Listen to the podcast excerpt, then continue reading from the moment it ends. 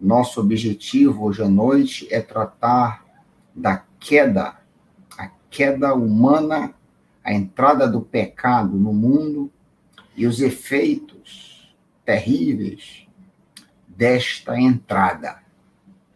Nós queremos falar um pouquinho disso. Eu queria que você acompanhasse comigo na sua Bíblia esta narrativa. Ela está logo no princípio das Escrituras, ali no livro de Gênesis, onde nós vemos no capítulo 2, versículos 15 e 16, a ordem que o Senhor deu a nós enquanto raça. Adão e Eva ali eram os nossos representantes. Importante entender isso aí. Adão e Eva não eram simplesmente um casal, mas eles nos representavam enquanto, uma, enquanto raça humana. Nós estávamos ali, de alguma maneira, representados por ele. Tecnicamente, isso, isso chama-se cabeça federal. Eles eram cabeça federal da raça. Então, diz o Senhor, em Gênesis 2, 15 e 16: Tomou, pois, o Senhor Deus ao homem e o colocou no jardim do Éden para cultivar e guardar. E lhe deu esta ordem: qual ordem? De toda árvore do jardim comerás livremente, mas da árvore do conhecimento do bem e do mal não comerás. Por que razão? Porque no dia em que dela comeres, certamente morrerás. Então havia milhares e milhares de árvores, e o Senhor disse que uma delas não deveria, o homem não deveria tocar. Certo? Um comando bem fácil de ser obedecido. Porém, nós vamos observar no, vers... no capítulo seguinte, capítulo 3, o que aconteceu conosco. Capítulo 3, versículos de 1 em diante. A serpente, é interessante que quando a gente diz aqui a serpente, nós não devemos imaginar o, o animal feio, réptil feio que se arrasta no ventre hoje, mas devemos imaginar um animal lindo, bonito, né? Assim que nós devemos imaginar aqui aquilo que é traduzido como serpente, mais sagaz do que todos os animais selváticos que o Senhor Deus tinha feito, disse à mulher: É assim que Deus disse: Não comereis de toda árvore do jardim? Observa que Satanás inicia lançando dúvidas. É desse jeito? É dessa forma que Deus diz para vocês. Interessante que até hoje Satanás continua usando a mesma estratégia. Ele coloca em nossas mentes dúvidas sobre as orientações, sobre as, as regras que Deus coloca. É assim mesmo? Não, não é possível. Hum. Deus proibiu você comer disso, você fazer isso. E ele começa a lançar algumas sementes de dúvida em nossa mente, assim como ele fez com Eva. Respondeu-lhe a mulher: Do fruto das árvores do jardim podemos comer, mas do fruto da árvore que está no meio do jardim, disse Deus: Dele não comereis, nem tocareis nele, para que não morrais. Então a serpente disse à mulher: É certo que não morrereis.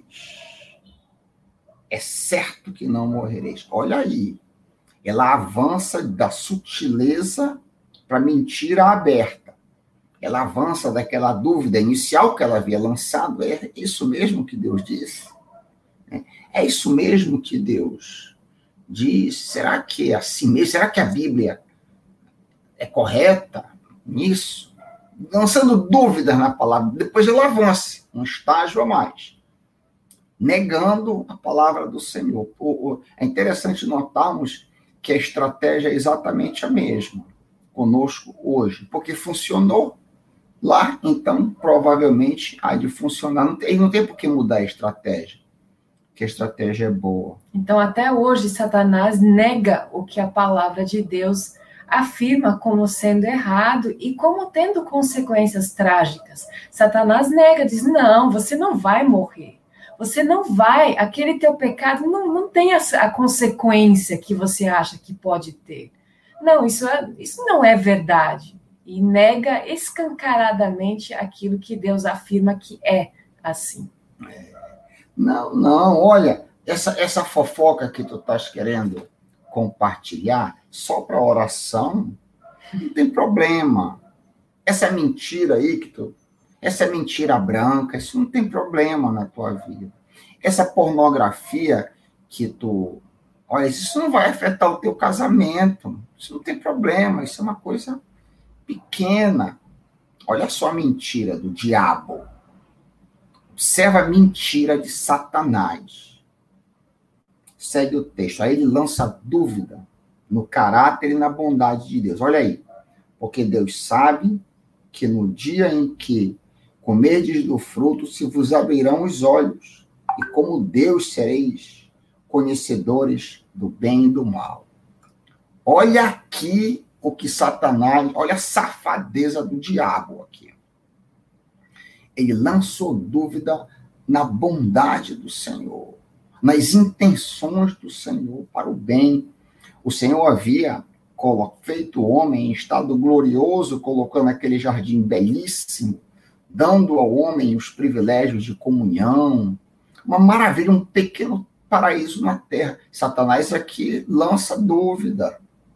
Ah, olha, Deus não quer que você seja feliz, por assim dizer. Eu estou parafraseando. Deus não quer que você seja feliz. Ele sabe que no dia que tu fizeres isso aqui, tu vais conhecer mais. Tu vais a, a ter, um, ter uma, uma, uma pegada diferenciada na vida. Aí isso serve para mim para você. De que maneira Satanás está tentando te enganar?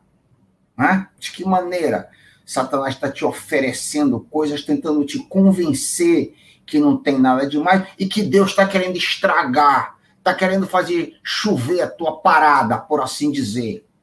Está tá querendo estragar a tua festa. Isso é mentira do diabo. Tá certo? Vendo a mulher que a árvore era boa para se comer, agradável aos olhos, e árvore desejável para dar entendimento, tomou-lhe do fruto e comeu, e deu também ao marido, e ele comeu. Desobedeceram a Deus.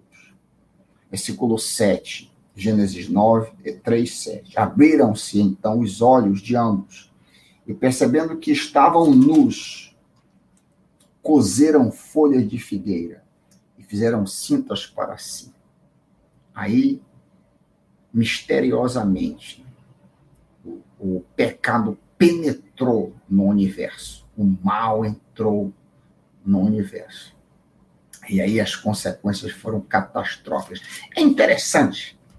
Eu não, eu não pensei nisso quando conversamos, eu e minha esposa, mas é interessante que se Satanás tivesse dito para Eva, olha, se, se ele tivesse dito os resultados da queda, que aqui veio vergonha, afastamento de Deus e outras terríveis consequências que eu vou citar agora.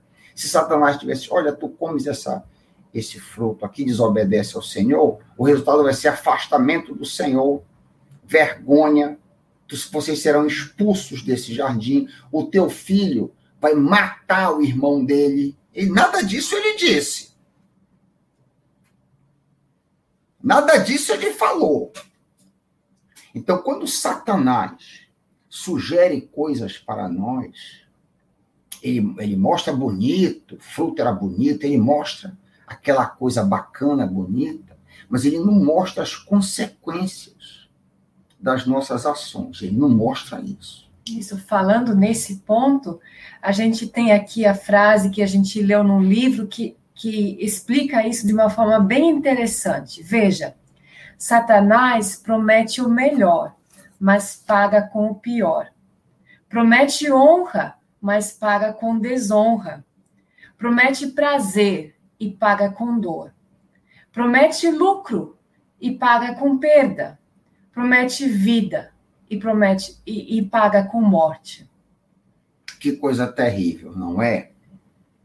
Não sei se vocês estavam prestando bem atenção, o primeiro texto que eu li, Gênesis 2, 15 e 16, há uma promessa de morte, que é o que ela acabou de ler agora. Promete vida e paga com a morte. Lá, Deus diz: no dia que comerdes, morrereis. Aí você deve estar pensando: é, mas Adão e Eva não ficaram vivos? Como cargas d'água? O que aconteceu com eles? Não ficaram vivos? Falhou a ameaça? Não. Eles morreram espiritualmente. Isso é muito importante. Muito crente com 2, 10, 20 anos de igreja nunca, nunca entendeu isso. Imagina comigo esse computador. Eu estou diante de um computador. É, provavelmente você está diante de um celular ou de um computador. Imagina esse computador que eu estou aqui, ele está com a bateria cheia. Se eu sacasse essa a, a tomada, o cabo de força aqui desse computador, ele continuaria trabalhando normalmente, mas o seu fim estaria decretado.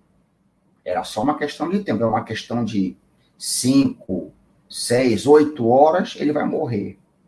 Foi isso que aconteceu conosco. A nossa ligação com Deus, cabo de força, foi separado naquele momento. A pena física foi aplicada muitos anos depois. Adão morreu com 900 e poucos anos. Mas ele, naquele momento, ele morreu espiritualmente. Iria morrer fisicamente muito tempo depois. Por isso, presta atenção. Por causa dessa morte espiritual, todos os seres humanos que vêm a este mundo nascem mortos espiritualmente. Eu vou dizer isso de novo. Todos, todo ser humano que nasce, inclusive os filhos de, de Adão e Eva, logo em seguida, nasceram desligados, mortos espiritualmente. É exatamente isso que Paulo diz em Efésios 2, 1. 1. Vós estáveis mortos em delitos e pecados. A palavra mortos ali, necron, é de onde vem a palavra necrofilia, ne necrotério, lugar dos mortos. O ser humano está morto. Todo bebê que nasce, ele nasce vivo fisicamente, mas ele está morto espiritualmente. E ele está morto espiritualmente e, e ele só pode ser regenerado, ser vivificado, se o Espírito Santo de Deus entrar nele outra vez. Por isso que Jesus disse: é necessário nascer de novo. É necessário nascer outra vez. Tem uma ilustração bem interessante que eu ouvi de um colega meu que morava em Guiné, guineense, Guiné-Bissau, fica na África. E ele nos contou que ali, entre os pagãos, existe um costume de pegar uma pessoa falecida recém-falecida, colocá-la numa cadeira ou num banco sentada, e então as pessoas vão lá interagir, conversar com essa, esse, esse, essa pessoa falecida. Cadáver. É, com esse cadáver. E nós, então, quando ouvimos essa história, achamos ela estranha, porque não temos esse costume em nosso país. Né? E eu, eu fico me perguntando ou, ou pensando nesse texto de Efésios que diz que nós nascemos mortos, essa ilustração ela mostra nossa condição diante de Deus. De diversas formas, Deus está falando com as pessoas. Só que por, por elas serem mortas espiritualmente, elas não podem ouvir a Deus. Elas não podem responder ao que Deus fala. Né? E nós também não podíamos interagir com o Senhor, com Deus, antes que ele nos desse vida com Cristo. Nós estávamos mortos. Então não é uma questão de religião, há uma confusão enorme com pertencer a essa ou aquela religião budista, católica, o que quer que seja, não tem nada, em última instância, não tem nada a ver com isso. A grande questão é: você foi regenerado? Jesus disse para Nicodemos: é necessário nascer outra vez. O que nasce da carne é carne, o que nasce do espírito é do Espírito. João capítulo 3. E quais são as evidências? Eu teria alguma evidência para mostrar, como eu acabei de dizer, que todo bebê que nasce, nasce morto espiritualmente, sim. Eu posso provar que o pecado infectou toda a raça, todo ser humano, independente de grau cultural, de, de cor de pele, nada. Toda pessoa. A, Bíblia diz que todos, igualmente, todos, sem exceção, todos pecaram. Romanos 3, 23. 3, 23. Todos. Salomão diz em Eclesiastes que não há um homem que nunca pegue. E assim a gente observa qualquer pai, qualquer mãe que já criou, que já teve um neném, sabe que ele precisa ensinar o que é certo, o que é errado, a criança já sabe. Você já parou para pensar nisso? Nós achamos engraçadinho as crianças pecarem, nós achamos engraçadinho, mas nenhum de nós aceitaria se essas mesmas ações, atos, fossem exibidos por pessoas adultas.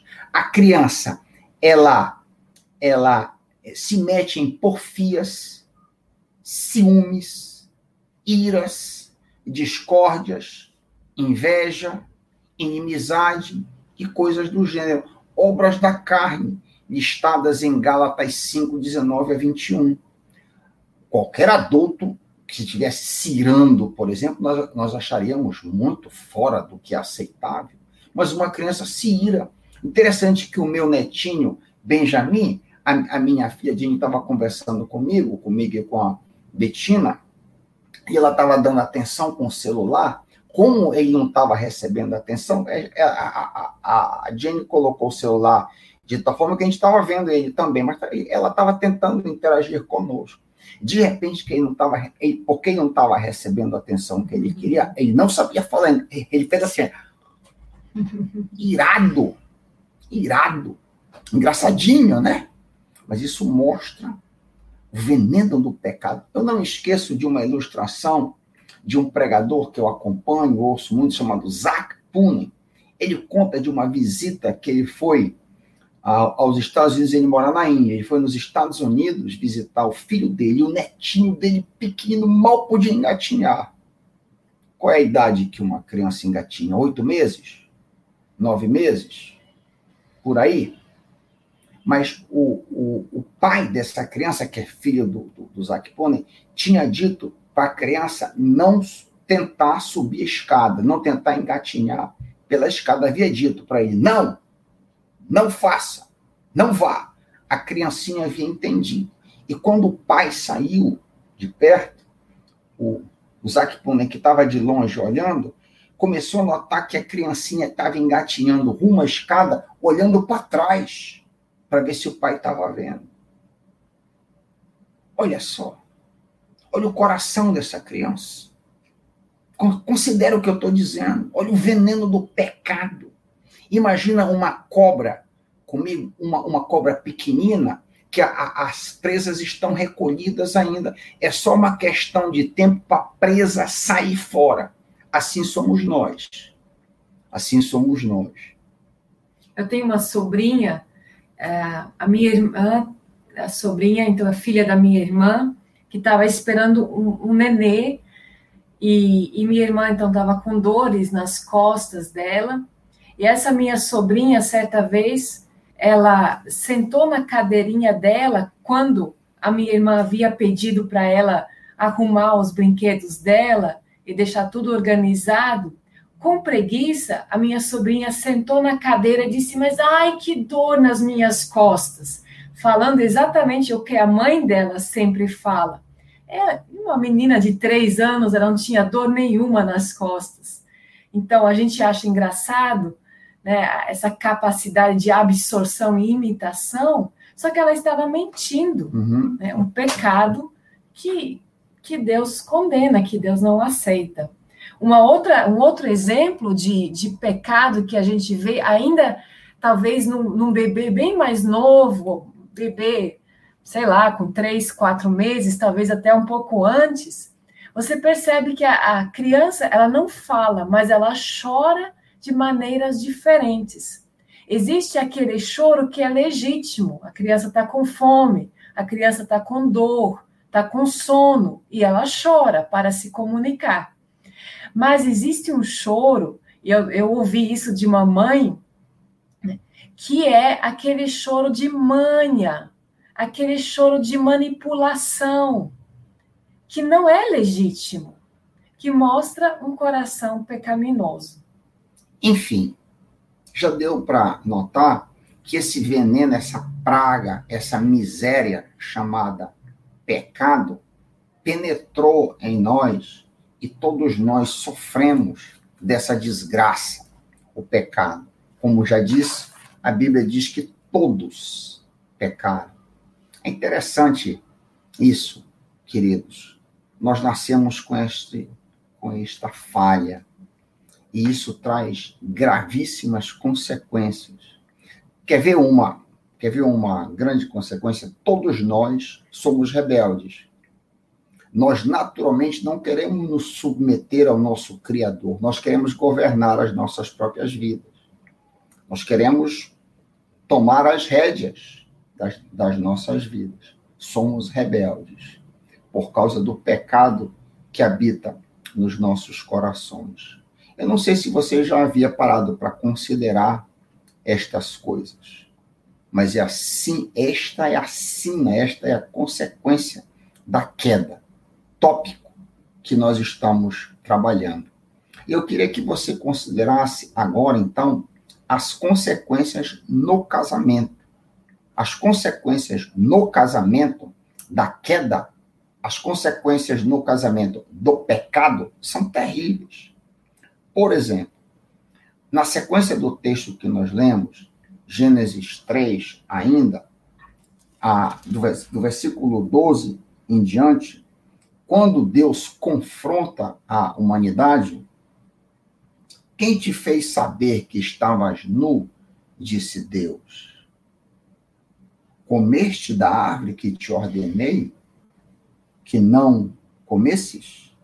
Então disse o homem, versículo 12: A mulher, olha aqui, a mulher, foi ela, a mulher que tu me deste. Olha só, ele acusa Deus, foi, foi tu que me deste. Dois, a mulher não é minha culpa. Ele faz uma acusação a Deus e lança a culpa nas costas da esposa. A mulher que tu me deste por esposa, ela me deu e eu comi. Versículo 13.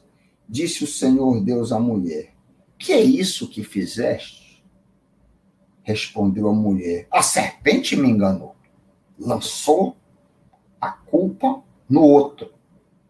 A serpente, o réptil, me, me enganou. Não é minha culpa. Observa que iniciamos aí um ciclo de lançar a culpa sempre em outrem. Não, não é, não é meu, meu defeito. A culpa, a culpa é da Betina. Não é meu, não é, não é meu. E aí a gente cai nesse ciclo aí, né? A gente cai nesse ciclo de estar tá acusando um ao outro. Uma outra consequência do, do pecado no casamento, você percebe na criação dos filhos. É, lá em Gênesis 3,16, diz. E a mulher disse: Multiplicarei sobremodo os sofrimentos da tua gravidez, em meio de dores darás luz a filhos. Uhum. Então, esse texto refere-se a não apenas a gravidez em si, mas a todo o processo de dar à luz e criar filhos. Ele passaria a envolver sofrimento a partir da queda. E vocês que têm filhos sabem que criação de filho não é fácil. Ela envolve sofrimento, porque ah, isso por causa da consequência do pecado envolve sofrimento porque os nossos filhos são pecadores e porque nós também somos pecadores. E ainda mais, sofrimentos no relacionamento conjugal. Olha o que o texto segue dizendo. Diz a mulher: O teu desejo será para teu marido. O que significa isso, meu amor? É, esse texto é um pouco difícil de entender. Na verdade, o que ele, ele significa é que o nosso desejo enquanto mulher será contra o nosso marido, no sentido de que a gente está sempre, de alguma forma, no, numa posição de oposição. Ao invés de auxiliarmos, que é o propósito para o qual nós fomos criadas, nós temos uma tendência a competir com o nosso marido. Além disso, o texto diz que ele a dominará. É, isso é uma outra coisa, mas eu queria ainda falar sobre a palavra desejo. Techuká é o termo hebraico. Significa desejo de conquista. Indica que Eva criaria o desejo ilegítimo de usurpar a autoridade do marido, gerando assim um conflito no relacionamento que era anteriormente harmonioso. É interessante que essa mesma palavra, desejo, aparece quando Caim está tentado. E Deus diz para ele assim: estás com semblante caído, né? O pecado quer te dominar, o pecado deseja te dominar, mas cabe a ti dominá-lo. É a mesma expressão. Então é o que a Betina acabou de dizer. A mulher passou a ter um desejo indevido de dominar a relação. E a outra consequência, ainda mais miséria, ainda mais desgraça por causa do pecado, ao homem ele, ele diz, parte final do versículo 16, com relação ao marido, e ele te governará. A palavra governo tem uma ideia marcial, ele vai oprimir. Não era para ser assim o relacionamento. O marido vai reger, por assim dizer, com mão de ferro. É uma praga, tanto o que foi o que aconteceu com a esposa, como o que aconteceu com o marido, abalou o relacionamento. O relacionamento que era para ser pacífico, harmonioso, gostoso, feliz e tranquilo, passou a ser conflituoso. A mulher tentando dominar e o marido dominando de uma maneira dura. A ideia aqui é militar, ele te dominará dessa forma indevida. Então, nós vemos aí a, a, a, os resultados da queda, as consequências da entrada do pecado no mundo. E, por último, houve é, daí em diante, sofrimento para provisão. Exatamente, Gênesis 3, 17 a 19. Disse Deus: Visto que atendeste a voz de tua mulher e comeste da árvore que eu te ordenara não comesses, maldita é a terra por tua causa. Em fadigas obterás dela o sustento durante todos os dias da tua vida. A terra produzirá também cardos e abrolhos, espinheiros e ervas daninhas, e tu comerás a erva do campo. Do suor do teu rosto comerás o teu pão, até que voltes à terra, pois dela foste formado, porque tu és pó, e ao pó tornarás. Tu vais morrer fisicamente, fisicamente também.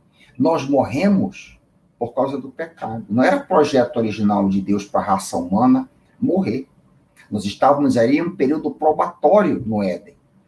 Estávamos ali sendo testados. A árvore da vida estava no Éden, no qual iríamos comer. Estou trabalhando aqui em termos de conjectura. E viveríamos para sempre. Porque senão essa árvore reaparece no livro de Apocalipse. Né?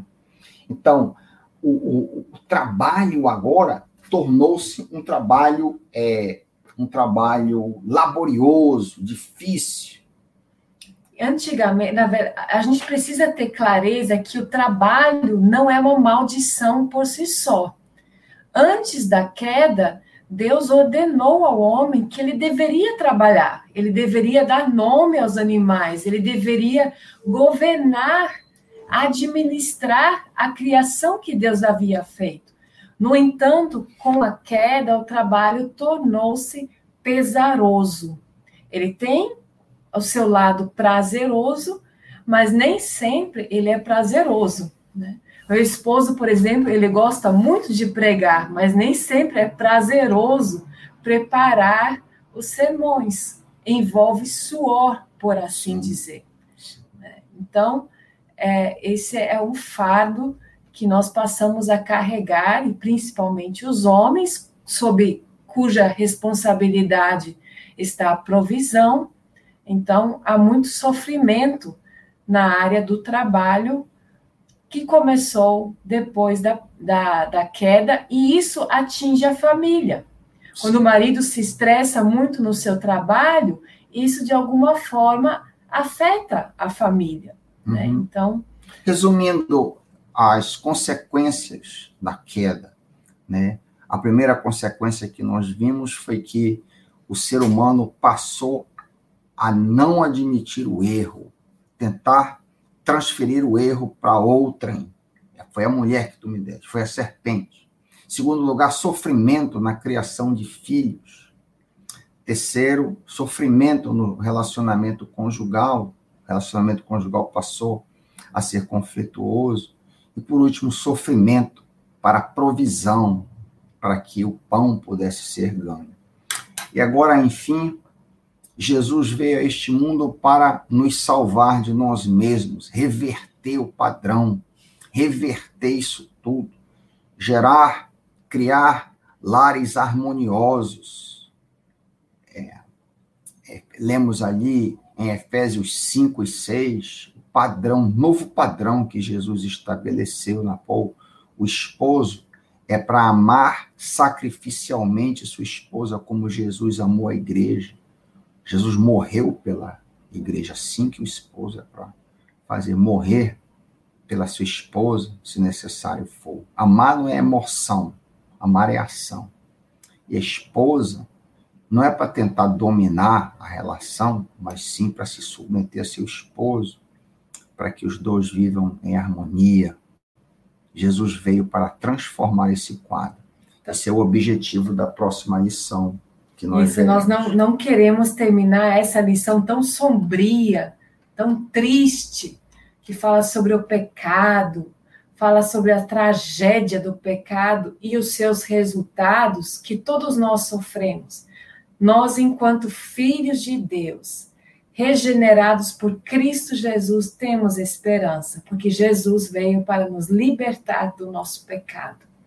Então, nos vemos na próxima no próximo mês ou no final de junho, em que será tratado deste assunto já de mais esperança, o que Jesus veio fazer por nós. Que Deus te abençoe, que Deus abra a tua mente e coração para você entender o problema do pecado e quanto ele te prejudica. Prejudica a tua esposa, prejudica o teu marido, prejudica os teus filhos. E se você for filho, prejudica seus pais também. Que Deus te abençoe em nome de Jesus. Amém. Amém.